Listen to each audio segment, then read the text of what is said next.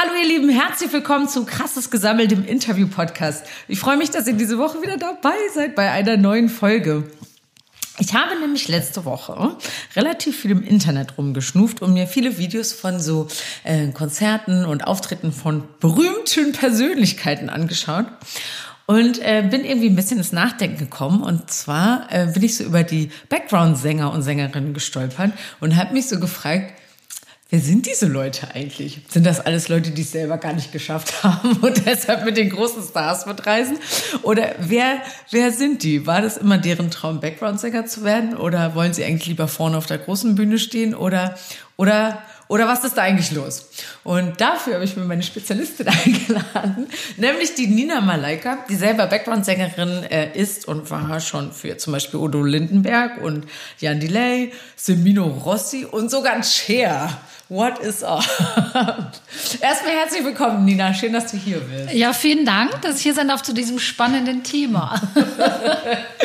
Sag doch mal ein bisschen, wer bist du eigentlich so? Wie bist du dazu gekommen, Background-Sängerin zu werden? Mhm. Und fühlt sich das irgendwie blöd an, in der zweiten Reihe zu stehen? Oder ist das äh, eine Beleidigung, dass ich das so sage? Oder wie würdest du das sagen? Ja, es ist witzig, dass du das äh, so ansprichst. Ich muss auch sofort total grinsen. Ich finde es ein schönes Thema. Ähm, da gibt es ja sogar einen Film drüber. Der ist über vom, Ja, über Background-Sängerin. Und zwar ähm, ein Film über amerikanische, wirklich sehr berühmte Background-Sängerin. Und den habe ich mal gesehen. 20 Feeds uh, to Stardust oder so heißt er. Schau ja. dir den mal an bei der äh, Gelegenheit. Mm, also ich glaube, die Frage ist eher, wie definiert man sich selber? Das eine ist natürlich klar, ich stehe da, ich mache den Job, aber definiere ich mich als Background-Sängerin? Und da kann mhm. ich sagen, eher nicht. Das ist für mich ein Job, ein sehr angenehmer Job, ein Job, der mir mega viel Spaß macht.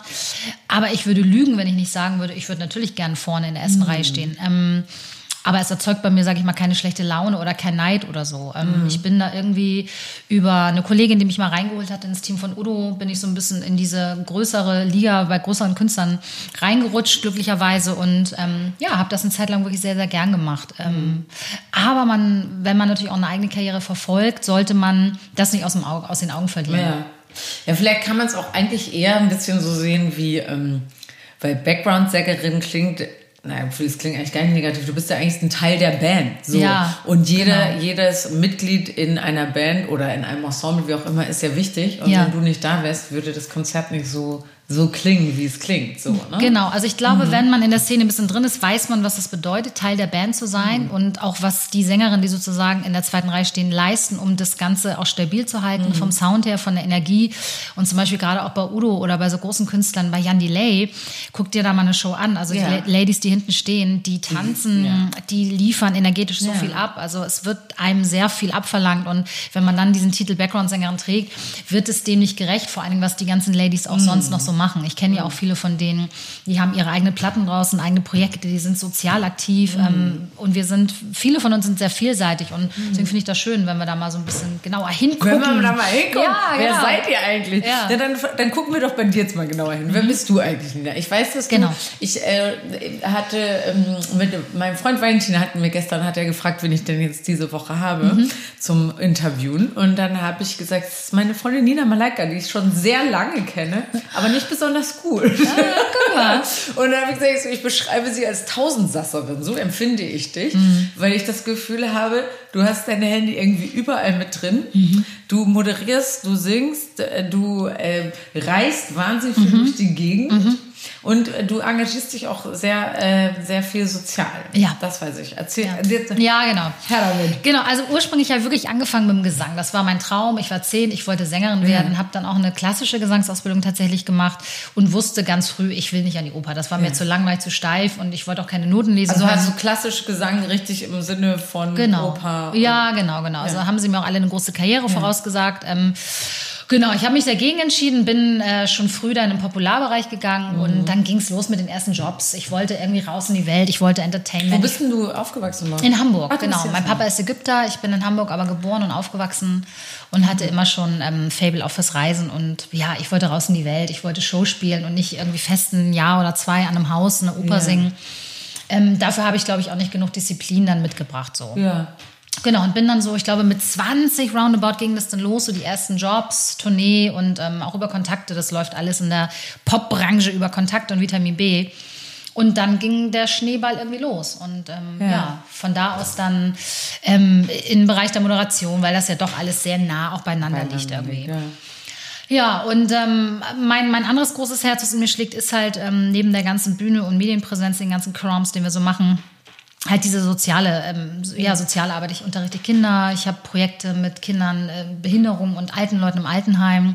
Es das ist auch da gehst du mit den Kindern zusammen ins Altenheim. Genau, genau. Wir singen mit den alten Leuten. Ach, ihr singt Ja, zusammen. genau, mit den dementen Leuten und die Kinder singen aus einer Kita und ja. ähm, die Arbeit ist witzigerweise, logischerweise auch relativ ähnlich. Also Kinder, die klein sind und alte Leute haben ungefähr ähnlich geistige Kapazitäten. Das ist halt ja. alles ein bisschen langsamer und man muss immer sehr eine direkte Ansprache ja. führen. So. Und das war eine schöne Arbeit, auch sehr heilsam gerade wenn man auf von Tournee kommt und diesen ganzen Wahnsinn da auch erlebt an, ja. an Stress und ähm, was das alles mit sich bringt. Ja, und ähm, dann habe ich einen, ich habe einen Bekannten gehabt, der hat eine Organisation gegründet, die sitzt in Hamburg. Ja. Und mit denen bin ich dann vor ein paar Jahren das erste Mal nach Afghanistan gereist und wir haben Sport- und Spielplätze dort gebaut. Und äh, dann kam die Connection, irgendwie Charity-Veranstaltungen moderieren und das ist eigentlich alles ein riesengroßes Ganzes mittlerweile bei mir. Ich kann ja. das auch gar nicht mehr voneinander trennen und deswegen diese, dieses Wort Tausendsasser. Ja. Ähm, ich empfinde das aus und mir macht das Spaß. Ich habe immer sehr vielseitig auch arbeiten wollen. Und trotzdem sitze ich mir mal zu Hause und denke, oh Gott, du machst noch nicht genug. Also die, ne, so, die, so Außenwahrnehmung ja, ja, ja, und selber, was man von sich selber erwartet und so deckt sich ja leider nicht immer. Und was ist äh, das in Afghanistan? Das interessiert mhm. mich nochmal. Erzähl nochmal, genau. wann war das? Warst du jetzt schon öfter da? Oder? Ich war einmal da. Das war, lass mich lügen, muss 2012 ungefähr gewesen sein. Mhm. Das ist schon ein bisschen her jetzt. Wir waren vier Wochen da und für mich war das mehr oder weniger eine Bildungsreise. Erstmal wirklich mhm. vor Ort sein. Wie arbeitet so eine Organisation? Mhm. Wie stellt die sich auf? Was passiert mit den Geldern, die äh, auch. Also, die haben sie die mit Spendengeldern. Genau, ja, da. genau. Wir mhm. haben dann hier in Hamburg ein paar Charity-Veranstaltungen organisiert. Ich habe moderiert und dann haben wir die Kohle, die wir eingesammelt haben, dann direkt ähm, mit rübergenommen. Und habt da genau und haben dann einfach den, den Bau der Spielplätze vor Ort äh, betreut und ja. begutachtet. Wie hast du das Leben da empfunden? Wie, weil, also wenn man jetzt, oder wenn ich jetzt daran denke, stelle ich mir so einen Kriegsschauplatz, alles zerbombt, alles. Mhm. Äh, wie, wie ist denn die Realität da gerade? Anders, anders auf jeden Fall. Also ja. ich, ich, möchte nicht sagen, dass es nicht stimmt, was wir von, für ein Bild von Afghanistan aus den Medien bekommen. Das stimmt natürlich, aber ich meine, es ist auch ein großes Land und du hast nicht an jedem Ort dort den Fuß auf den Boden und es fällt sofort eine Bombe. Ja. Also es gibt sehr ländliche, nat wirklich naturschöne, wunderschöne Orte, wo du das Gefühl hast, du bist in Kapstadt so ungefähr mhm. von der mhm. Optik. Ganz viel Wälder, Berge, Natur und wo ganz viel Ruhe herrscht. In Kabul ist es natürlich, ist eine riesen, riesen Stadt. Ähm, es ist viel viel los, viel auch, du merkst auch diese Angst in der Luft, definitiv, mhm. oder zumindest habe ich es so empfunden. Ähm, ich habe die Menschen als sehr herzlich empfunden. Ja. Ich habe viele Frauen in den Universitäten gesehen, die studieren. Und angegliedert zur Uni gab es einen Ort, wo deren Babys betreut wurden. Das erzählt dir in den Medien keiner, dass dort irgendwie 2000 Frauen in der Uni, natürlich mit Kopftuch logischerweise, ich meine, wir haben ein muslimisches Land, einfach studieren ja. gehen. So. Und ich denke, warum erzählt uns das keiner? Und deswegen ja. bin ich aber auch hingeflogen. Ich wollte wissen, wie sieht was, aus? Ja, wie sieht es ja. aus und in was für ein Land, ähm, in was für einem Land arbeiten wir und wo fließen unsere Gelder hin? Mhm. Und das ist also wirklich, das ist eine Art Bildungsreise, nicht Urlaub, es war kein Urlaub, das ist ein doofes Wort, es ist eine Bildungsreise gewesen. Ja. Und was hast du da irgendwas für dich selber, für dein Leben hier mit rausgezogen? Also irgendwie, ich will jetzt sagen, ja klar, man wird demütig, weil man hier anders mhm. leben kann und freier. Oder hast du noch wirklich, was hast du für dich da mitgenommen? Mhm, eine große Dankbarkeit. Mhm. Ähm, also A, dass ich das mit eigenen Augen sehen darf, ähm, aber auch ganz klar eine Abgrenzung und ein, na, nicht ein Verurteilen, das mag ich nicht sagen, aber also die Rolle der Frau dort, ich weiß ja, wie ich behandelt wurde. Also ich mhm. wurde komplett ignoriert. Mit mir wurde gar nicht gesprochen. Ähm, ich hatte ein ganz großes Problem, dass ich. ich Wecker, ja. Willst du dir kurz ausmalen?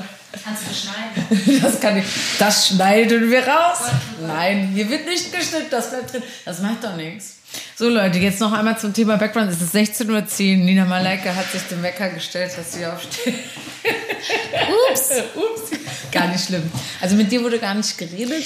Nee. Also, du meinst also, wenn ihr irgendwo aufgetreten seid, dann wurden halt die Männer adressiert? Ja, genau. Und äh, es ging gar nicht so sehr um das Reden, aber man war als Person mehr oder weniger fast undurch, also wie ist das durchsichtig, Durchsichtig, ja. genau, durchsichtig, genau. Und ähm, das, da habe ich schon gemerkt, ich bin einfach so froh, in Deutschland geboren zu sein, auch sozialisiert zu sein, wo Mann und Frau bei aller Problematik, die wir natürlich auch hier noch haben, Ungerechtigkeit, doch im Vergleich zu Afghanistan Ja. sehr ähnlich sind. Ja.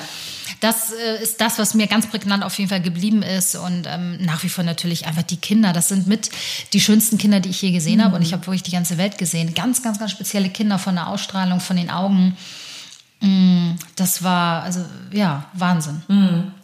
Und wenn du, du bist ja auch immer viel in Ägypten. Ja, genau. Mein Papa kommt aus. Ägypten. Mhm. Ja. Äh, Wie empfindest du das da? Wie würde als Frau sich da frei zu bewegen oder frei, Mhm. ja, draußen in der Öffentlichkeit zu bewegen, würdest du das, findest du das vergleichbar oder? Nee, also Ägypten ist ja ein touristisch erschlossenes Land. Das ist der Unterschied. Das ist Afghanistan nicht. Ja. Ähm, also ich habe in Ägypten nie Angst verspürt. Mir ist auch nie irgendwas ähm, großartig Negatives passiert. Aber natürlich ist der Fokus auf der Frau sehr stark. Es ist sehr sexualisiert. Ja. Man wird ähm, angesprochen, angezwinkert. Ähm, es ist immer sofort der Fokus auf dich. Das ist in Afghanistan natürlich auch so. Aber ich hatte das Gefühl, in Ägypten ist es sexualisierter. Okay, und in Ja. Afghanistan ist es eher, weil du so, Weil- weil, weil das für, Ja. für dich völlig neu ist, Ja, das genau. zu sehen. Ja, ganz genau. Und das ist natürlich ein ganz großer Unterschied. Du hast ja trotzdem, du hast ja deine Haare bedeckt gehabt und In Afghanistan ja, definitiv. ne? In Ägypten Genau. muss man das nicht. Da kann man äh, sich sozusagen, also klar renne ich nicht mit einem Mini- Minirock rum, aber ähm, ja, der Fokus ist nochmal ein anderer. Auf, auf Das habe ich, in, äh, ich war ähm, vor ein paar Jahren in, in Istanbul, was ja nun Mhm. wirklich ähm, sowohl touristisch ist als auch ja sehr modern. Ja. Und trotzdem habe ich es da auch wahnsinnig unangenehm empfunden. Ähm, als, ich weiß nicht, ob es als blonde Frau ist Mhm. oder als Frau. Ich war mit einer Freundin da, wir beide hier zwei Blondinen und wir waren Mhm. nicht, nicht eher, wie du schon sagtest, da im Minirock rumgelaufen Mhm. und so. Und trotzdem habe ich es wahnsinnig unangenehm empfunden, die Stimmung in den Straßen. Mhm. Ähm, und dieses wirklich, wir konnten zum Teil kaum drei Schritte gehen, ohne dass wir angesprochen Ja. wurden. Das war nicht immer Anmache, das waren auch oft einfach nur Leute, die uns irgendwas erzählen wollten Mhm. oder sagen, hey, wir haben auch Leute, äh, die wir in Ja. Deutschland kennen oder kommt doch mal hier in das Geschäft oder Ja. was. Und es war wirklich immer, dass ich auch mal den ganzen Tag dann gar nicht rausgegangen bin, weil ich dachte so, boah, ey, es ist echt Mhm. Ja. anstrengend. Kann ich nachvollziehen. Also ich glaube, dass viele Frauen das auch noch mal mehr belastet als mich. Also ich habe damit nicht so große Probleme, aber ich kann das verstehen, wenn Freundinnen mir sagen, ich war in Ägypten oder auch in der Türkei oder ähm, das hat mich genervt. Also ich kann das nachvollziehen. Ich habe da ein bisschen dickeres Fell. Ich bin auch äh, wirklich ein sehr, was sowas angeht, auch teilweise echt aggressiv. Also ich ähm, mache da schon ganz klare Statements Ja. auch von wegen, hier ist eine Grenze. Aber ich kann das nachvollziehen. Das ist nicht jedermanns, jeder Frau's Sache. Es ist ja auch, man muss auch sagen, es ist auch noch mal ein bisschen, muss fairerweise, also ich habe da im Nachhinein noch mal auch drüber nachgedacht, weil es ist ja auch noch mal ein Mentalitätsunterschied, wenn du da zum Beispiel auf den Bazar gehst oder so. Dieses, das hat ja gar nicht was mit Anmachen zu tun, sondern einfach, das ist deren Art, dieses Handeln, dieses jeder, äh, bei jedem Geschäft, an dem du vorbeikommst, Ja. wird dir irgendwas gezeigt und aufgearbeitet. Und das ist zum Beispiel, ich glaube ja, ich würde denen ja gerne mal eine Schulung geben für Touristen, dass Ja. die damit wahnsinnig viele Kunden verschrecken, Ja. weil gerade so Nordeuropäer da wie wir, ähm, für die ist das dann, dann geht man eher weiter, weil Ja. man will erstmal in Ruhe gucken und dann vielleicht dreimal sich überlegt, na, frage ich jetzt mal, wie teuer das ist. Und nicht schon vom Ja. nächsten Shop zur Seite gezogen werden, hier ein, Gem- ein Tee Ja. in den Hals geschüttet zu bekommen und denken, ach scheiße, jetzt muss ich das auch noch kaufen, hier ein Kilo Gold und so. Weißt du? Ja. Ähm, Ja, definitiv. ja, das, das- ist das, was ich oft höre. So, glaube ich auch. Ich denke auch mal, Leute, warum denn so drüber? Warum so viel? Das ist aber auch wirklich einfach deren Prägung, deren Ja. Kultur. Also, und viele darfst du auch nicht vergessen, das will ich jetzt auch nicht pauschalisieren, aber es Ja. ist einfach oft so, dass viele auch Geld brauchen, Geld Ja. verdienen wollen und müssen und vielleicht auch im Existenzminimum leben. Also gerade Ägypten, da ist der Tourismus komplett eingebrochen. Wenn du da als deutsche Mhm. Frau oder europäische Frau durch die Straßen gehst, die sehen dich als wandelnde Geldnote. Ja, und natürlich wirst du da belangt, weil irgendeiner will der Erste sein, der Kohle Der, mit dir macht. Das ist, glaube ich, die reine Überlebenspanik Ja. auch manchmal. Und deswegen ist das so stark. Vielleicht sollte ich mir da mal eine Scheibe abschneiden. Jetzt, wo ich, wo ich Arbeit brauche, Ja, sollte ich mir durch die. Gegend gehen. Ja. Du, das, vielleicht sollte ich es mal aufdrehen. Ja, ja. Ich muss, mal- ich muss den Ägypter in mir channeln. genau, mach das mal. Ja, ich das ich mal. kann das gut, die ägyptische wütische Mentalität, die arabische wütische Mentalität Ja, zugreifen. hast du da einen Teil, fühlst du das in dir? Ja, ja, ja. Also Schnäppchenjäger und am liebsten alles umsonst und so. Und Ja? Da, ja, wo man sich durchschleichen kann, irgendwie Schlange am besten nicht hinten anschauen, vorne. Das, Wirklich? ja, de- definitiv. So ein kleiner Fuchs, ja, ja. Also, es ist kein, oh Mann, das wäre mir todesunangenehm, wenn wir das zusammen in der Öffentlichkeit wieder. Da bin ich, ich bin ja ganz höflich. Nein, kein- Problem. Nee, gehen Sie ruhig vor. Ich stelle mich gerne Ach so, hin. ja, so okay. bin ich. Ja. Äh, naja, gut, dann weiß ich, weiß ich ja Bescheid Ja. mit dir. Mm, dann, äh, worüber ich mich ja immer sehr amüsiere bei dir, Lina, muss ich sagen. Ähm, ich habe es vorhin ja schon mal in unserem kleinen Vorgespräch gerade ein bisschen angesprochen. Äh, du schreibst ja immer, du prangerst ja sehr ähm, provokativ Sachen auf den sozialen Medien Ja. an, die dich stören. Ich liebe es. Und ich muss wirklich sagen, es amüsiert mich. Ähm, ich finde, ich bin oft auf deiner Seite. Was, mich, was mir besonders hängen geblieben ist, ähm, ist ein Eintrag, da hat dich ein äh, irgendein Typ angeschrieben. Ja. Bei Facebook oder bei Instagram, weiß ich nicht, ähm, ob, ob er dich nicht auch buchen könne. Ja. Und hatte verwechselt, dass du eine, ob, äh, dass du eine Prostituierte seist. Und er hat Ja. das einfach nur davon zurückgeführt, weil du immer so schöne Kleider anhast und in Luxushotels Ja. schläfst. Und Ja. es war für ihn völlig klar Ja. als Frau, ergo, sie Ja. muss eine Prostituierte sein. Und ich fand das ganz herrlich, dass du das wirklich einfach abfotografiert hast, gepostet hast Ja. und gesagt. Das hat mir sehr gut gefallen. Passiert dir das öfter, dass dich Männer so falsch einschätzen? Ich glaube ja. Das, die, die, ähm, ja, oder ich weiß es sogar. Ich weiß, was hinterm, hinter dem hinter Vorgängern dann auch geredet wird. Ähm, der Unterschied bei diesem Herrn war, dass er mich persönlich darauf angesprochen hat und diese Vermutung ähm, als Wahrheit ausgegeben hat und eine komplette Psychoanalyse meines Lebens und meiner, meiner selbst abgeliefert hat. Und ich das so krass und prägnant fand. Gar nicht, weil ich mich persönlich selber so angegriffen gefühlt habe, sondern weil ich gedacht habe, wenn der Mann aufgrund meiner Beobachtung meines Lebens online, Social Media, Schlussfolger, dass ich eine Prostituierte bin bei meinem Lifestyle, dann haben wir ein Problem definitiv ähm, mit Sexismus. Und dann sind wir im Bereich der Emanzipation, können wir nicht weit gekommen sein. Und das hat mir so deutlich aufgezeigt, wo wir Frauen stehen. Ja. Weil anhand einer äh, jungen, attraktiven Frau, die irgendwie als Künstlerin arbeitet, die viel in Luxushotels ist, viele einflussreiche Männer kennt, die irgendwie am Rande beruflich mit mir zu tun haben, zu Schlussfolgern, dass ich viel Geld habe. Allein das ist eine Unterstellung. Ich kann auch im Luxushotel wohnen, weil mein Freund mir das bezahlt hat als Beispiel. Ähm, und dann daraus zu Schlussfolgern, dass ich Prostituierte sein muss, weil ähm, Escortdamen oft in Luxushotels bei ihren Freiern sind. Das hat so den, also ich meine, man kennt diese ganze Sexismusdebatte. Ich bin da auch nicht frei von, ich erlebe das auch öfter. Aber das war so ein Peak. Ja. Und da ja. habe ich gedacht, das ist krass. Und der Hintergrund war einfach der, dass er mich auch daten wollte und ich ganz klar gesagt habe, läuft nicht. Und es ist ein Herr gewesen, der in der Hamburger Obdachlosenhilfe arbeitet. So. Und das poste ich nicht, aber ich habe für diesen Mann sonntags viele, viele Wochen äh, von 15 bis 17 Uhr am Hauptbahnhof ähm, Essen für Obdachlose verteilt. Und der Ja. Dank dafür ist sozusagen, dass man. Du Äh, musst eine Hure sein. Man muss eine Hure sein, ja. Man muss eine Hure sein. Ich finde das auch krass. Ich fand das, äh, den Gedanken einfach, also, dass, dass es nicht vorstellbar ist für einen Mann, dass eine Ja. Frau so viel Geld hat, ähm, Ja. da, sich das selber zu kaufen, dass, also, Genau. dass das die Herleitung für ihn Genau. war. Ja. Das äh, fand ich auch ganz schön bezeichnend. Und du hast ja öfter so, dass du irgendwie, oder mir ist es jetzt auch gleich, ich habe gerade äh, heute ähm, bei uns darf man jetzt in der Vorstellung am Ende immer noch ähm, die, die Zugabe mitfilmen. Und jetzt werden wir natürlich immer darin getaggt, so Mhm, Ja. bei Instagram oder so. Und da habe ich äh, gestern schrieb, äh, hat mir ein Typ dann ein Foto von sich, wie er da in der Bank sitzt, bei uns halt im Theater geschickt und dann äh, schöne Show oder irgendwie sowas geschrieben. Da habe ich gar nicht drauf reagiert. Dann kam nach der Show eben diese ganzen Tags, äh, wo er mich dann irgendwie äh, markiert hatte. Da habe ich nur geschrieben, danke. Äh, weil die, jetzt habe ich so halt auch mal so ein Video, habe ich nur geschrieben, danke. Und äh, dann kam so, du bist aber schön. Und dann nochmal ein Foto von sich dann heute Morgen, wie er bei sich zu Hause da im Bett liegt. Und da dachte ich so, was, was passiert, was, was ist jetzt, warum glaubst du, dass ich von dir ein Foto möchte, äh, wie du im Bett liegst? Warum schreibst du mir, wieso schreibst du mir das? Ja. Also das, das finde ich so übergriffig und so ein, Ja. ich würde niemals auf die Idee kommen, wenn ich jemanden toll finde, den ich auf der Bühne gesehen Ja. habe, danach privat zu schreiben, geschweige denn ein Foto von mir irgendwie so.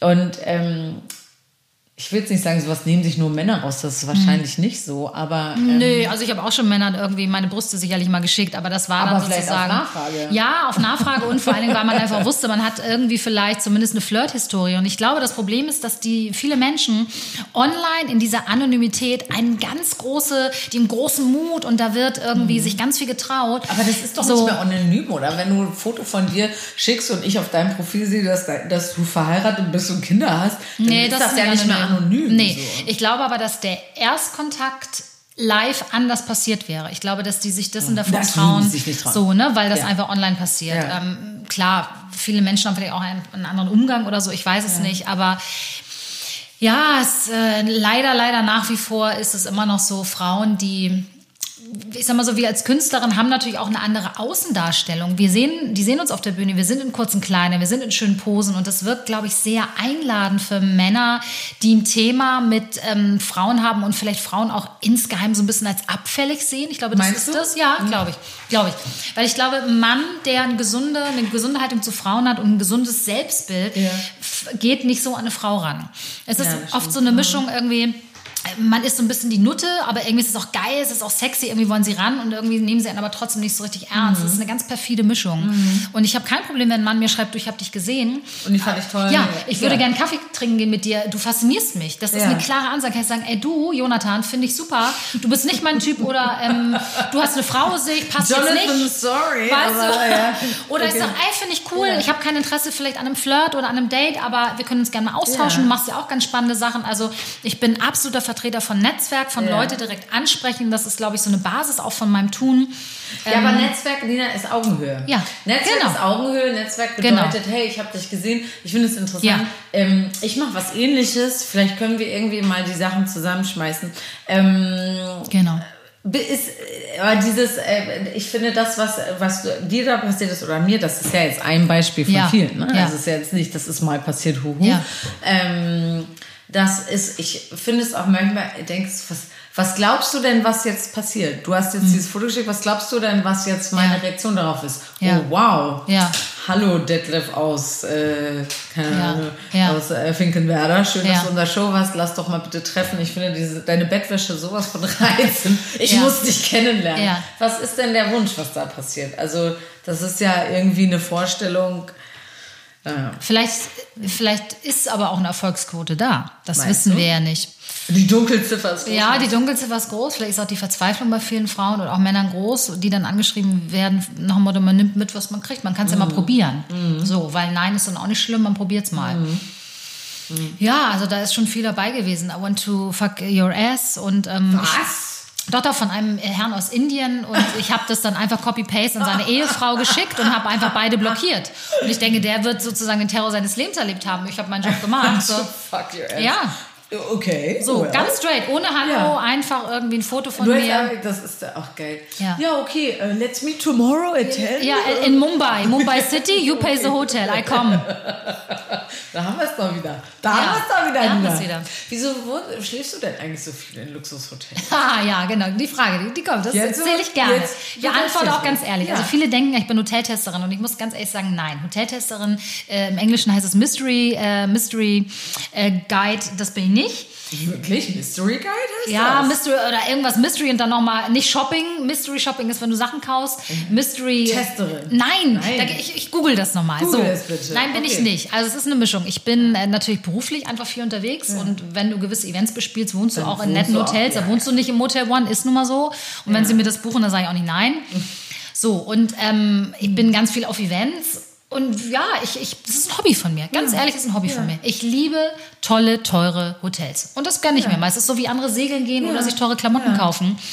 Und Ich habe noch, eine- also ich habe Ja. tatsächlich noch zwei, ein, eine Frau und ein Mann, Freundin, Ja. der, bei denen es genauso ist. Und die Ja. eine ähm, liebe Freundin, ich will es, oh nee, ich sagte nämlich nicht, Ja, die, nein, ist doch sam- nicht. na, die sammelt immer ähm, Meilen eben und weil, Genau, obwohl das kann ich auch auch. sagen, das ist meine liebe Freundin Anja, die sammelt immer Meilen, Meilen. und hat so viele Meilen, dass sie halt sich immer upgraden lässt. Genau. Einfach. Und die hat halt richtig da jetzt. Spaß dran gefunden und weiß auch, welche Systeme man da irgendwie machen muss. Genau. Und dann, Es ja. gibt ja mehrere Möglichkeiten. Ich habe einfach auch viele Menschen aus der Hotelindustrie kennengelernt, weil ich dann immer gesungen habe. Und Ja. ich bin, wie gesagt, Netzwerker. Ich quatsche die Leute direkt an und sage immer zu, finde ein Hotel geil, können wir da irgendwie einen Deal machen? Ich Ja. kann das und das anbieten. Ich habe meine sozialen Potenziale, Ja. ich kann singen, ich kann das. Und dann äh, werde ich oft eingeladen. Es ist, wir leben ja nun mal in einer Branche, wo man als Frau, um Präsenz zu zeigen, auf Events eingeladen wird. Und das kannst du im Hotelbusiness im Endeffekt des Tages genauso nutzen. So, und einige lassen sich dann auch irgendwie, äh, ich, ich falle unter den Begriff Micro-Influencer, habe ich mir sagen lassen, wusste ich gar nicht. Ähm, wo die sagen, du, finden wir interessant, wir sind eine neue junge Hotelkette irgendwie hier im Vier-Sterne- oder Fünf-Sterne-Bereich. Ähm, kannst zwei, drei Tage Nächte kommen, poste ein bisschen was und mal gucken, was eine Crowd das anzieht. Und es funktioniert ja, weil alle reden darüber. Alle denken, ich bin Hoteltesterin. Und ähm, Why not? Wenn wir die Möglichkeiten haben mittlerweile, also äh, Influencer und Instagram-Mädel zu sein, ist ja mittlerweile tatsächlich ein Beruf. Das muss man sich mal vorstellen. Ich habe So. so eine lustige Mem, die sich erstellt hat. War ein Typ und äh, Mädel, die geredet hat und sagt sie, ich bin Influencerin und er antwortet, ja, ich kann auch nichts. Ja, genau. Ganz genau. Finde ich super. Ganz genau. Oder? Und ich sage mal, Ja. man kann alles sein. Ich kenne auch ein paar Mädels in meinem Umfeld, die haben irgendwie 3,6 Millionen Follower. Die kriegen für einen Shooting-Tag mit Mustang 20 Scheine. Mhm. Ja, nice. So, das kann man machen, das ist auch okay. Das Ding ist, was hast du im Kopf? Was machst du damit? Hast du irgendeine Mission? Hast du eine Message? Was ist dein Ziel? Nur das wäre mir persönlich zu wenig. Ja. Aber da gibt es ja dann auch ein paar, die das wiederum auch sinnvoll nutzen. Und ich sage immer, wenn wir in einer Gesellschaft leben, wo du so einfach in Anführungsstrichen Geld verdienen kannst, dann mach es Mhm. Why doch, not? wenn du irgendwie Ja. lange blonde Haare und äh, D-Cup hast. So, Ja. dann, so ähm, und im Endeffekt sage ich, es Mhm. ist nicht einfach. Diesen Job zu machen ist nicht einfach, weil du musst permanent hübsch aussehen, du musst immer online sein, du brauchst eine gute Kamera. es du ist musst vor allem- Arbeit. also ich finde, du musst auch permanent, ich meine, also du brauchst ja auch Content. Du brauchst Eben. Ja immer so Und der eine muss kreiert werden. Du musst irgendwie witzig sein. Genau. Du musst immer noch mal irgendwie Hashtags. Ja. Ja, also ich, ich will das gar nicht schmälen. Nee, dass anstrengend. jedes, jeder Job hat seine Berechtigung. Ja. Da wollen wir jetzt gar nicht. So ist es. Ähm, aber sag mal, äh, was würdest du denn jetzt sagen? Welche, sag mal deine Top 3 Hotels, deine liebsten, was würdest in du denn Deutschland oder in Europa? Sag mal Europa. Machen wir Europa. Also für mich ist auf jeden Fall eins der Top 3 ist das, ähm, da war ich gerade auf Mallorca, das, oh Gott, oh Gott, oh Gott, jetzt komme ich mit Namen, ich bin da so schlecht mit Namen. Tja, Nina, da musst du als Influencerin aber Das ist ganz kurz- Aber weißt du, daran merkst du, ich bin bist du auch so... nur Mikro. Ja, deswegen wieder mag, weil ich mir die Hotels nicht mehr merken kann. San Francesc, Mallorca. Francesc. So. Dann haben wir das ähm, Hotel de Rome in Berlin, finde ich ganz toll. Jetzt brauche ich noch eins. Ich Ja. war so viel in Hotels, das ist für mich ganz schwierig. Es gibt das äh, Berolac in Zürich in der Schweiz. Ah ja. Ja. Also wenn ich jetzt drei nennen muss, wären das Ja. jetzt die, die mir spontan kommen. Aber ich könnte jetzt auch 20, nur dann muss ich mir die Listen aufschreiben. Ja. Ja, okay, cool. Und was, was, was macht's für dich aus, wenn du so, ist es einfach, weil das Bett dann nett ist oder weil es riesig ist, das Zimmer oder? Also das erste ist immer die Lobby, das ist das Interieur. Ich muss erstmal äh. muss erstmal die Atmosphäre mögen. Ich muss Mhm. den Stil der Architektur und der Einrichtung gut finden. Der Geruch ist ganz wichtig. Die meisten Mhm. Hotelketten, also ab vier, fünf Sterne, die haben eine Luftanlage, nenne ich das mal, wo sie Parfum. Wo- ver- so, ja. so, und das, da kriegen wir mal das Kotzen. In Dubai riecht das damals, bist du irgendwie äh, bei Douglas. Mhm. Das geht gar nicht. Betten sind ganz wichtig. Gute Betten sind wichtig. Mm, Ich finde den Spa-Bereich wichtig. Mhm. Und ganz, ganz, ganz wichtig ist der Service. In diesen Fünf-Sterne-Hotels ist der Service, also ich finde von den, von den sozialen Kompetenzen, mm, mm, ich wollte was so. anderes sagen, ganz unterirdisch. Ja, Wirklich? Berlin, Ritz-Carlton, also soziale Kompetenz, sorry Leute, einfach mal eine Sechs, habe ich auch so kommuniziert, geht gar nicht, ist in kleineren Hotels oft viel besser. Und Ja. wenn dann Aber was eine meinst du damit? Sozialen Kompetenzen erst in, unfreundlich, unfreundlich und nicht herzlich. Die haben gar nicht herablassen, sondern verklemmt. Die wissen nicht, wie sie mit dir umgehen dürfen, weil sie denken, wenn ich mir das Zimmer für 600 Euro leisten kann, muss ich reich sein. Und die Menschen, die dort arbeiten für ihre 1800 Euro, haben Angst, reichen Menschen entgegenzutreten. Das erste, was ich mache, ich versuche eine persönliche Beziehung aufzubauen und locker zu sein, weil dann entspannen die sich so. Ähm, ja, es ist wirklich so, geil. ja, ja. Moin Thomas. Ja, genau. Moin ja. Thomas, was Ja, geht und so. Und dann lachen sie Ja. erstmal und sagen, Leute, und so kommt und so, ja, den Stock aus dem Arsch. Hab ich neulich gesagt, und Ritz kam gesagt, nehmt den Stock aus dem Arsch. Haben die gelacht. Ja, es ist so. Und was mich Das ist wieder begeistert. so eine verrückte Frau. Ich weiß Ja, auch nicht genau, genau. genau. Sie muss Prostituierte sein. Ja, genau, dann kommen wir wieder zurück. Prostituierte. Und was ich immer toll finde und bemerkenswert ist, wenn wir in einem Luxussequenz sind im Hotel und die Leute trotzdem eine lockere Herzlichkeit Mhm. haben. Das ist für mich der Peak. Und das habe ich in äh, Deutschland ganz selten erlebt, eigentlich fast gar nicht. Das können sie in Italien und in Frankreich und in Spanien gut. Ne, erstarren die so vor Ehrfurcht. Ja, die erstarren Ja, vor Ehrfurcht, Ehrfurcht ja. Mhm. genau, weil sie gewohnt sind, da kommt einer mit seiner Gucci-Krawatte. Und der das dann Genau. auch so. Ganz genau. Ja, ich glaube, man gewöhnt sich dann halt so äh, an, an diesen Luxus und so, wenn man halt so ein paar Mal da war, wenn das halt Genau. so normal ist für dich. Ne? Genau. Ich war letztes Jahr, oder nee, doch letztes Jahr war das, ähm, war ich mit, dem, äh, mit der Arbeit von meinem Freund, der Mhm. arbeitet ja. Kriegt jetzt hoffentlich nächste Woche einen Stern verliehen für seine Arbeit als Koch. Geil. Und äh, da hatte äh, die äh, so eine Champagnermarke, hatte die das ganze Restaurant eingeladen in die Champagne und wir durften dann da von, Champ ich sag immer Champagnerhof zu Champagnerhof Ja. gesagt, wurde ich ausgelacht, das sind Champagnerkeller. Ähm, und äh, dann, äh, dann haben die so getan, als würde ich auch für sie arbeiten und dann durfte ich nämlich mitfahren. So, das war total schön. Und dann sind wir nämlich da auch halt eben, wurden, hatten wir so Führung durch diesen Keller bekommen und danach wurden wir dann eingeladen in die Maisons dieser von Ruinar Ja. und äh, Veuve Clicquot und ich weiß nicht was. Und haben danach dann halt auch so fünf Gänge-Menü und so. Und dann wurde Ja. richtig mit weißen Handschuhen und so Ja, genau. Und wir wirklich wie die Bauern, als die Ja. Türen aufgingen. Ich so, oh mein Gott, können Sie das doch mal machen? Ich muss die Kamera rausholen. Und die haben wirklich standen da, die Männer mit ihren, mit den weißen Geil. Handschuhen, weißt du, wenn die Türen aufgingen, mussten sie wirklich so das Lachen unterdrücken, Ja, weil geil. wir wirklich Geil. so, hallo. Der Bauer lässt sich Ja, gut gehen, so geil, ja. Naja, der Bauer. Aber das ist dann Ja. schon, weil es halt einfach so was Besonderes Ja, ist. genau. Und ich finde es auch schön. Ja. Und ich finde, man darf auch mit Ja. seiner Persönlichkeit in diese anderen Milieus genießen. reingehen. Ja. Und auch authentisch bleiben. Also ich Ja. verstelle mich da nicht. Und wenn ich da irgendwie einen Spruch bringe, dann denke ich mal, Leute, ihr müsst es aushalten, weil viele von denen sind wirklich unter sich. Und ich glaube, das zeichnet einfach auch mein Leben aus. Ähm, ich bin von Hartz-IV-Empfängern umgeben. Ich kenne aber auch Milliardäre, die sitzen hier in Hamburg. Und bei mir gehört alles in meinem Leben wirklich genau wie die Vielseitigkeit meiner Jobs. Das ist eins, das gehört zusammen. Das ist für mich ein Riesengeschenk, in allen Milieus wirklich zu Hause sein zu können, auch reinzuschnuppern und zu merken, eigentlich kochen wir alle nur mit Wasser. Und am Ja. Ende des Tages gehen Ja. wir auf Klo und äh, lassen unser, unser Ei da rein. Es ist alles, Leute, nicht so ein großer ist- Unterschied. ja. Aber was wir daraus machen, was wir kreieren, wie unterschiedlich wir alle sind, ich glaube, unsere Prägung ist unterschiedlich, ja, aber der Mensch mit seinen Sorgen und Nöten Ist ist, relativ gleich. Ja. und wenn wir das einfach mal kapieren würden, glaube ich, wäre auch diese Grenze, ähm, äh, dass wir einfach alle auch mal ein bisschen näher zusammenrücken, wäre dann auch nicht so gegeben. Wenn Mhm. Dass so die Gesellschaftsgeschichten einfach mal ja. wieder sich so aufmachen und ja. nicht abgrenzen. Ja, weißt du? genau, genau. Und ja, auch mal Spaß und Freude haben, mal zu gucken, okay, der ist anders groß geworden, der, der Mhm. äußert sich anders oder so, aber hey, so what? Was glaubst du, ich habe manchmal das Gefühl, so, mh, also es fängt da schon mit so kleinen Sachen an, wie so diesen, ähm, naja, Lokalpatriotismus, aber man sagt hier, ja, wir auf St. Pauli Mhm. Ja. sind so, Ja. die in Eppendorf Ja, sind so und so. Also, Klar. dass sich das so ein bisschen da schon zum Beispiel von Stadtteil zu Stadtteil abgrenzt. Definitiv. So, da Definitiv. fängt es ja schon an und geht dann natürlich noch viel weiter Ja. in was weiß ich. Ja, der genau. hat nur Hauptschule, der hat Abitur. Genau. Und am. Ende sind wir beim Rassismus So, und dann am geht's um Ende sind wir beim. Rassismus angekommen. Ja, ganz so. genau. Mm, Was glaubst du, was meinst du, wie, was könnte man, also gerade jetzt in den letzten Tagen, wo Mhm. wieder diese ganzen schrecklichen Anschläge und so passiert sind, was meinst du, was können wir, was können wir direkt machen, um das irgendwie aufzufangen, Mhm. aufzubrechen? Also aufbrechen, Ja. wir, aufbrechen und zwar dahin gehen und da reingehen, wo wir der Meinung sind, dass die Menschen anders sind als wir.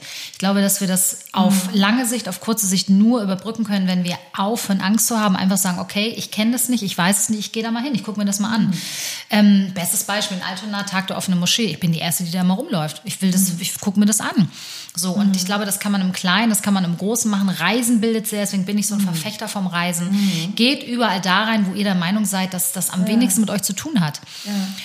Ähm, und äh, ja, also klar gibt es irgendwie Grenzen. Also ich möchte jetzt nicht mit irgendwelchen AfD-Lern wirklich ähm, in die tiefe Diskussion gehen, aber auch ich habe in meinem äh, Freundeskreis Leute und ich bin eine bekanntliche linke Zecke, die eine komplett andere Haltung und Meinung haben. Und das sind teilweise Türken, das sind Afghanen, die sagen, wir sind der Meinung, dass zu viele Ausländer in Deutschland uns hier nicht gut tun.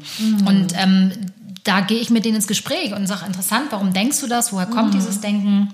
Also ich glaube, den, die, den Dialog komplett abzubrechen und diese Kästen zu schaffen, das fun funktioniert nicht. Also ich glaube, man darf stolz sein oder sich freuen. Stolz ist ein komisches Wort, wo man herkommt und ähm, trotzdem offen sein für das Anderartige. Ich glaube, Ich finde Andersartige. Stolz, ne, wo man herkommt, das Ja. ist ich, Schwierig, Ich, ne? ich habe meine ähm, meine Vermutung ist, man kann diese, wenn du auf nichts anderes in deinem Leben stolz sein Ja. kannst, dann bist du stolz Das ist drauf. die Schwierigkeit. Und jetzt, ja, ich bin nämlich geboren. Du Ja. bist halt zufällig Ja. da geboren, wo deine Mutter gerade die Wehen bekommen hat. Da hast du überhaupt gar nichts mit zu tun. Und ich finde, darauf so stolz zu sein, ich kann froh, ich bin froh, dass Mhm. ich Deutsche bin. Ich bin froh, dass ich hier in Deutschland groß werden konnte, weil ich hier viele Privilegien Mhm. Nutzen durfte. Ähm, wie du es vorhin auch schon mal am Anfang irgendwie angesprochen hattest, weil wir uns mit einer Selbstverständlichkeit hier als Frau ähm, bewegen können und unser Leben ausleben können, nicht nur als Frau, auch Männer. Wie frei wir hier uns entfalten und entwickeln können und wie sicher auch. Das ist, äh, finde ich, ein Gefühl, mh, einfach diese ich- Selbstverständlichkeit. Ich Ja. glaube, das ist das, was Ja. ich das schönste Gefühl finde daran, hier Ja. zu leben, dass ich mit einer Selbstverständlichkeit alles machen kann und sagen kann, ich werde Künstlerin, ach nein, jetzt vielleicht doch nicht Mhm. Ja. mal gucken. So ist das alles okay, ich werde hier aufgefangen. Das, äh, finde ich, fühlt sich äh, für mich gut an, daran deutsch zu sein. Aber das ist nichts, worauf ich stolz Mhm. Ja. bin. So. Also was ich merke, ist, dass der Begriff Stolz oft auch sehr negativ behaftet ist. Mhm. Und ich glaube, das ähm, kommt auch daher, weil wir Stolz oft in eine kulturelle Ecke packen, wo er bei uns falsch verknüpft wird. Also wenn ich Stolz meine, meine ich gar nicht so diesen klassischen Stolz, äh, die Brust schwellt sich mir, weil ich komme da und daher. Mm, Vielleicht meine ich mit Stolz eher das Gefühl von, von, von Freude oder von Bewusstsein, dass ich mich als privilegiert empfinde. Aber ich meine, So ja, ich meine es nicht im Sinne von, ich bin stolz darauf und grenze dich damit aus. So, das meine ich gar nicht so sehr, weißt recht, du? ist Stolz so Also die Definition von ein- Stolz, also ich habe, glaube ich, eine andere Definition von Stolz, als andere Menschen das haben. So. Ich würde auch mal, wenn wir das Wort Stolz, ne, weil wenn ich zum Beispiel sage, Mann, ich bin richtig stolz darauf, weil ich habe jetzt geschafft, dass ich Ende des Jahres äh, in der Komödie Hannover spielen Ja, werde. das True hast du geschafft, das hab hast ich du geschafft, ja. Dann finde ich, hat Stolz sowas, Ja. dann ist man so, ich finde, das ist wie so ein, ein süß, wie soll ich sagen? Und wenn man dann aber sagt so, Mann, ich bin jetzt aber echt stolz, dass hier... Das ist so eine Interpretation. Ich weiß auch nicht, Mhm. Ja. spalte ich jetzt hier gerade nee, Haare. du- nee, weißt nee. du, was ich meine? Hm, Was ist meine? Ich glaube auch, dass es das ist, ja. Und dann Stolz gibt es ja auch noch den Stolz, so dieser Stolz und Ehre. Ja, nee, das habe ich Mit auch dem nicht. kann ich Stolz gar Ehre, nein. anfangen. Nee, kann ich auch nichts anfangen. Nee. Also ich kann verstehen, wie sich das in gewissen Kulturen bildet. Ja. Also ich bin ja viel in Ägypten und ich ähm, habe viele arabische Freunde und ich weiß, woher das kommt, die Definition von Stolz und dieses Thema Ehre, wie sich das bildet. Ne? Und wenn du so groß wirst und dir Mhm. gesagt wird, die Schwester hat bitte irgendwie die Füße unterm, unterm Tisch Mhm. zu halten, das ist eine Ehre-Sache hier, dass sie hier nicht rumbumst und so. Ich weiß, woher das kommt und ich weiß auch, dass das ganz schwierig ist, sich aus dieser Definition von Stolz und Ehre wieder rauszuziehen. Mhm. Ja, Das ist aber, glaube ich, ein ganz großes Problem. Ich finde Ehre, das ist etwas, was mir ganz schwer fällt. Ich be- begegne dem ja auch immer wieder in diesen Schulprojekten. Ich mache ja ähm, schon seit einigen Jahren, dass ich immer eine Woche hier an allen möglichen Schulen in äh, Wilhelmsburg oder Harburg oder so und wir eine Woche mit den Jugendlichen arbeiten. Und da begegne ich dem Begriff Ehre, Ehre. und Stolz halt auch Ja. sehr viel. Und das muss ich sagen, ist eine Sache, die mir sehr schwer fällt. Ich bin ähm, die zu akzeptieren und die zu verstehen. Ich kann nachvollziehen, oder sagen wir so, ich verstehe andersrum, ich verstehe, woher es kommt. Es ist für mich einfach überhaupt nicht nachzuvollziehen, weil es ist eine Argumentationskette, die für mich einfach, das ist so, sorry, das ist für mich nichts Handfestes. Wenn du sagst, äh, das ist so beleidigt meine Ehre, äh, mein Stolz, das, das kann ich nicht verstehen, weil es ist so, ja, dann hör doch einfach auf damit. Weil das ist doch einfach nur eine ja, Entscheidungsfrage. ja. Ähm, das finde ich schwierig. Hat für mich voll auch was mit Patriarchat zu tun. Hat es auch. voll mit äh, Unterdrückung und Männlichkeit, falscher Männlichkeit. Ja, hat es auch definitiv. Ich glaube, aber da entsteht ja auch wiederum genau die Problematik, dass wir aufgrund unserer Prägung das halt nicht wirklich verstehen können. Ja. Also wenn wir es intellektuell verstehen, ja, aber ich glaube, wir haben nicht wirklich einen Zugang dazu. Ähm, und ich glaube, also diese, diese, dieses Brückenbauen kann nur stattfinden über zumindest einen Versuch des Verständnisses, warum ist da jemand so anders gepolt. Ne? Und wenn du das in der Kindheit halt immer ein, eingetrichtert bekommst, dann ist das Davon einfach irgendwann so, deine Realität. Ja. Also auch der, der, der Begriff oder die Definition von Liebe. Ja, auch kommt unterschiedlich. Es gibt Menschen in Kulturkreisen, die können sich diese freie Liebe, wie wir sie hier haben, ich verliebe mich in jemanden, weil ich das möchte. Eine romantische Liebe, diese Wahlmöglichkeit haben viele gar nicht. Weil du dort Liebe, in Anführungsstrichen, oder Verbindung zwischen Mann und Frau eingehst aufgrund von der Sicherheit oder von die Familie möchte gerne mit der Familie, um Machterhaltung auszuüben. Ähm, habe ich mich viel mit befassen müssen, weil ich mich ähm, mal in einen Araber verliebt hatte, der aufgrund seiner ähm, seines muslimischen Glaubens und Ja. auch seiner, seiner Berufung, das war ein ähm, Generalkonsul, der durfte sich mit mir gar nicht in einer romantischen Liebe verbinden. Und Das ist da ausgeschlossen aufgrund seiner Kultur, aber auch aufgrund seines Jobs. Ja. Und das sind natürlich Eingriffe in die Persönlichkeit, die kennen wir in Die Deutschland in der Form gar nicht. Wenn ich als Lehrerin arbeite, steht in meinem Vertrag nicht drin, du darfst dich nicht mit einem äh, Juden einlassen, weil das ist hier nicht Ja. erlaubt. Ja. Und da ist mir bewusst geworden, dass wir definitiv gewisse Grenzen haben. Und ich bin ja, auch immer so ein romantischer und ähm, Aber denke, wie ist denn eure Geschichte ausgegangen? ähm, dass wir uns äh, einfach dann getrennt haben und der Herr sowieso natürlich nur an der Affäre mit mir interessiert war, weil er sich Weil die wahre Liebe zu mir gar nicht leisten konnte. So. Und das war das erste Mal, wo ich wirklich gemerkt habe, wow, das, da ging echt ein, ein, was, Ja. ein großes Feld auf. Weil ich gedacht habe, krass, da liegt es nicht an dir und deiner Liebesfähigkeit, Nina. Es liegt daran, dass jemand so geprägt ist, dass es verboten ist. Ja. Mhm, Das war krass. Ja. Und hast du dich, ähm, oh Gott, das ist total voll, voll traurig. Ja, ist traurig, ja. Wie lange ist das her? Ähm, fünf Jahre circa, fünf, sechs Jahre, ja. Und bist du, hast du das gut verwinden? Ich finde, das ist so was unfair. Ist schwer, was zu verwinden, wenn man. ich finde, es ist ja immer leichter, was zu verbinden, wenn der irgendwas Gemeines gemacht hat, Ja. dieses Arschloch und so. Aber so das Opfer des Schicksals Ja. oder der Umstände zu sein, das ist ja voll schwierig. So Ja, es war schon auch schwer. Ich konnte mich dann aber relativ doch zügig davon trennen, weil ich dann versucht habe, das Ganze wirklich von oben zu sehen und einfach so zu analysi- analysieren. Das war wahrscheinlich auch meine Rettung. Ähm, da geht es nicht um dich und eure Gefühle, sondern es ist nicht möglich und machbar und er wird dem nicht nachgeben können. Er müsste sich komplett von seinem Leben trennen und das macht keiner. Das kann ich auch verstehen. Und das war für mich eine Erfahrung und ich bin ja wieder einen Schritt weiter und wieder einen Schritt schlauer und würde mittlerweile gewisse Verbindungen einfach gar nicht mehr eingehen, weil ich weiß, da ist eine, eine Grenze. Ich kann nicht jeden lieben, das wird nicht Ja. funktionieren, weil die Definition von Liebe teilweise wirklich eine andere ist. andere. Und auch wieder Dankbarkeit, ne, dass wir hier so, äh, sag ich mal, im Westen irgendwie geprägt sind mit Männern, die irgendwie äh, auch eine wahre Verbindung zu uns aufnehmen können und dürfen. Ich habe so was, also naja, nicht ähnlich, aber ähm, ich war mit 16 Jahren ja in Amerika äh, bei einer Familie und ähm, habe da in Alabama im Süden von Amerika gelebt. Ja. Und hatte mich dann natürlich ganz doll da in den schwarzen Footballstar da verliebt. Und dann hatte die Gastfamilie, bei der ich gewohnt habe, äh, das verboten. Ich durfte den Ja. nicht daten, weil Krass. ich weiß und der schwarz war. Ja, krass. Und äh, das war ganz schwierig für mich damals, das zu verstehen, weil ich hier aus so einer Fam- Hippie-Familie in Ja. Deutschland komme. Und das äh, für mich, meine Mutter hatte das vorhin noch gesagt, sie denkt dran, sagen, man ist. Äh, es gibt doch Teile in der Welt, wo das ein Thema ist, Ja. Rassismus und so. Und ich war so, oh nein, äh, Ja. du wieder. Ja. Hatte sie natürlich wieder recht, Ja. die Kleine. Ähm, und es war ganz schwer, auch in so einem jungen Alter, das dann halt wirklich so im eigenen Leib irgendwie zu erfahren. Und ähm, ja, und dann habe ich da ganz doll drunter gelitten. Und ähm, ja, Punkt, konnte da aber halt auch Ja, nichts dran ändern. So, Ja, ne? ja, also genau. es war dann halt, ich Ja. meine, es war jetzt nur eine Teenliebe, aber dennoch. Ja. Es äh, fühlt sich komisch an, wenn von außen Ja, wenn man das so gewöhnt ist, dass man total. selber Sachen bestimmen kann. Ja, Mhm. genau. Und wen liebst du heute, Nina? Ich, bin gerade dabei, mich zu verlieben tatsächlich. Es passiert bei mir nicht so häufig, ja. Äh, ein junger Mann, wir kennen uns schon lange so, ich glaube ein Jahr, anderthalb Jahre und ähm, ja, der wohnt in Berlin, ist äh, Gitarrist und reist auch viel in der Welt herum, also ähnlicher Lifestyle wie ich. Ja. Und jetzt so nach einem Jahr äh, sagen wir uns so langsam, dass wir uns vermissen und dass wir uns das vorstellen können und wir sind beide sehr vorsichtig miteinander. Also ich bin nicht so der Beziehungstyp bisher gewesen, immer sehr gerne lieber ein bisschen auf Distanz. Ich habe gerne die Sachen unter Kontrolle und wenn man liebt, dann muss man die Kontrolle ja idealerweise abgeben. Das kann ich nicht gut. Und gerade so ganz langsam und slowly, wir sehen uns auch nicht allzu häufig, weil wir beide halt auch viel unterwegs sind. Ja. Und ähm, ich habe ein gutes Gefühl und Ja. können mir vorstellen, mich einzulassen. Oh, weil Ja. Gott und Aber wer auch, nur, weil er, aber auch nur, weil er in Berlin ist. Bisschen Abstand muss sein.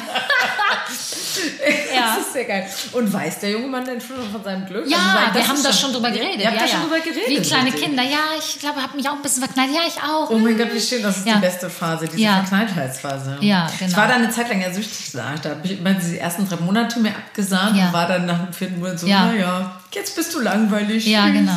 Ja, wir Menschen sind von so vielem süchtig. Ne? Man kann von der Liebe süchtig werden, nicht nur von Drogen und ähm, ja. Ja, ja. Was sind deine Süchte, Nina? Ähm, definitiv Zucker und Kaffee. Okay.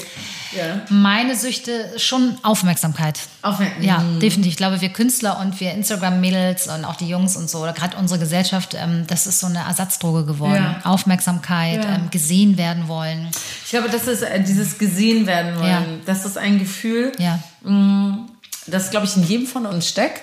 Und ich habe das Gefühl, aber auch man kann, also es ist, wäre natürlich schöner, wenn man für sich selber einfach so, hey, ich habe dich gesehen, schön, dass du das heute gemacht. Ja. Ich umarme mich selbst, schlaf gut, Schatz. Ja. Ähm, aber ich merke das bei mir selber auch, dass ich Aufmerksamkeit brauche von, von außen und die Bestätigung von außen.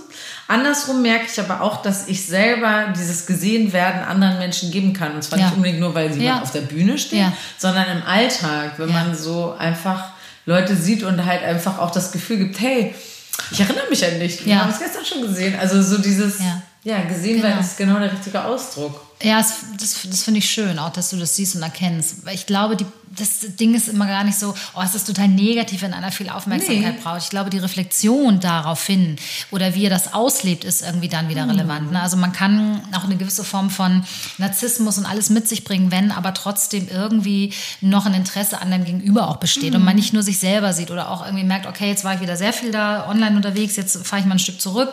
Ich sehe auch die anderen noch und ich kümmere mich um die anderen. Also mhm. es gibt ja auch da wirklich Gerade und Schattierungen, wirklich von weiß zu schwarz mit, mit grau und allem. Ähm, ich glaube, auch die Balance, auch das Maß macht es dann mhm. aus. Ne?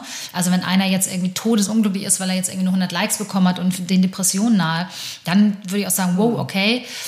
Ähm, so. Aber ist es so, also für mich ist im Internet natürlich freue ich mich auch, wenn ich Sachen poste und die Leute irgendwie das lustig finden oder mhm. so. Oder manchmal wundere ich mich so, ist doch voll das schöne Foto. Wieso ja, ja, das denn nicht? Ja. Aber ähm, trotzdem, ich kann mich zum Beispiel richtig dran auf auf, äh, wie sagt man, nein, erheitern. Ja. Ne? Ich kann mich daran erfreuen, wenn ich zum Beispiel in ein Café gehe und die Leute sich gemerkt haben, wie ich meinen Kaffee trinke. Ja. Sowas. Ja. Das meine ich auch mit gesehen werden. Ja. Oder ja. wenn ich merke, dass ich hier in meinem Viertel gegrüßt werde von Leuten. Total.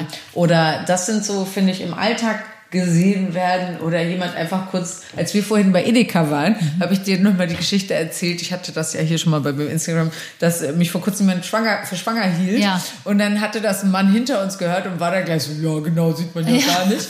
So, und das ja. finde ich auch, sind so kleine total. Begegnungen, finde ich, im Alltag. Ja, total. Ähm, die es irgendwie machen. Ja, aufmerksam sein, ja. also aufmerksam untereinander sein und ähm, das finde ich auch ganz, ganz, ganz super schön. Ich liebe das total mhm. und ich finde, da sollte man auch dran festhalten und auch das weiterhin kultivieren. Also ich habe mir zum Beispiel angewöhnt, jedem Busfahrer, den ich sehe, irgendwie einen schönen Tag zu wünschen und Tschüss zu sagen. Ja. Und dann kam ich ins Gespräch mit einer Busfahrerin, ja, dass das mal einer sagt, das ist so toll und so besonders mhm. und die Leute behandeln uns wie Dreck, das macht keiner mehr und ich glaube, mhm. dass man das wirklich bewusst auch kultivieren kann ja. und sollte.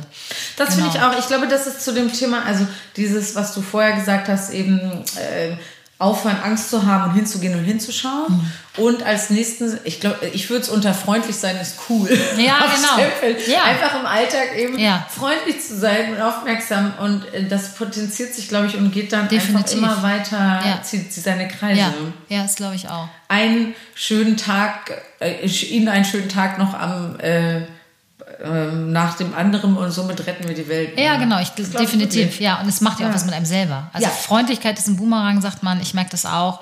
Und äh, ich bin oft gestresst und bin auch manchmal sehr flapsig in meinen Antworten und meiner Art und Weise zu reden. Und ähm, ich merke dann immer, wenn ich in diese Freundlichkeitsenergie gehe, ist auf jeden Fall ein anderer Modus. Man erreicht auch andere Sachen bei Menschen. So. Ja, vor allem ist man selber ja auch so viel freundlicher. Ja, genau. Ja. Das muss ich auch sagen, weil ich bin ja auch jemand, die gerne rumbuttert in ja.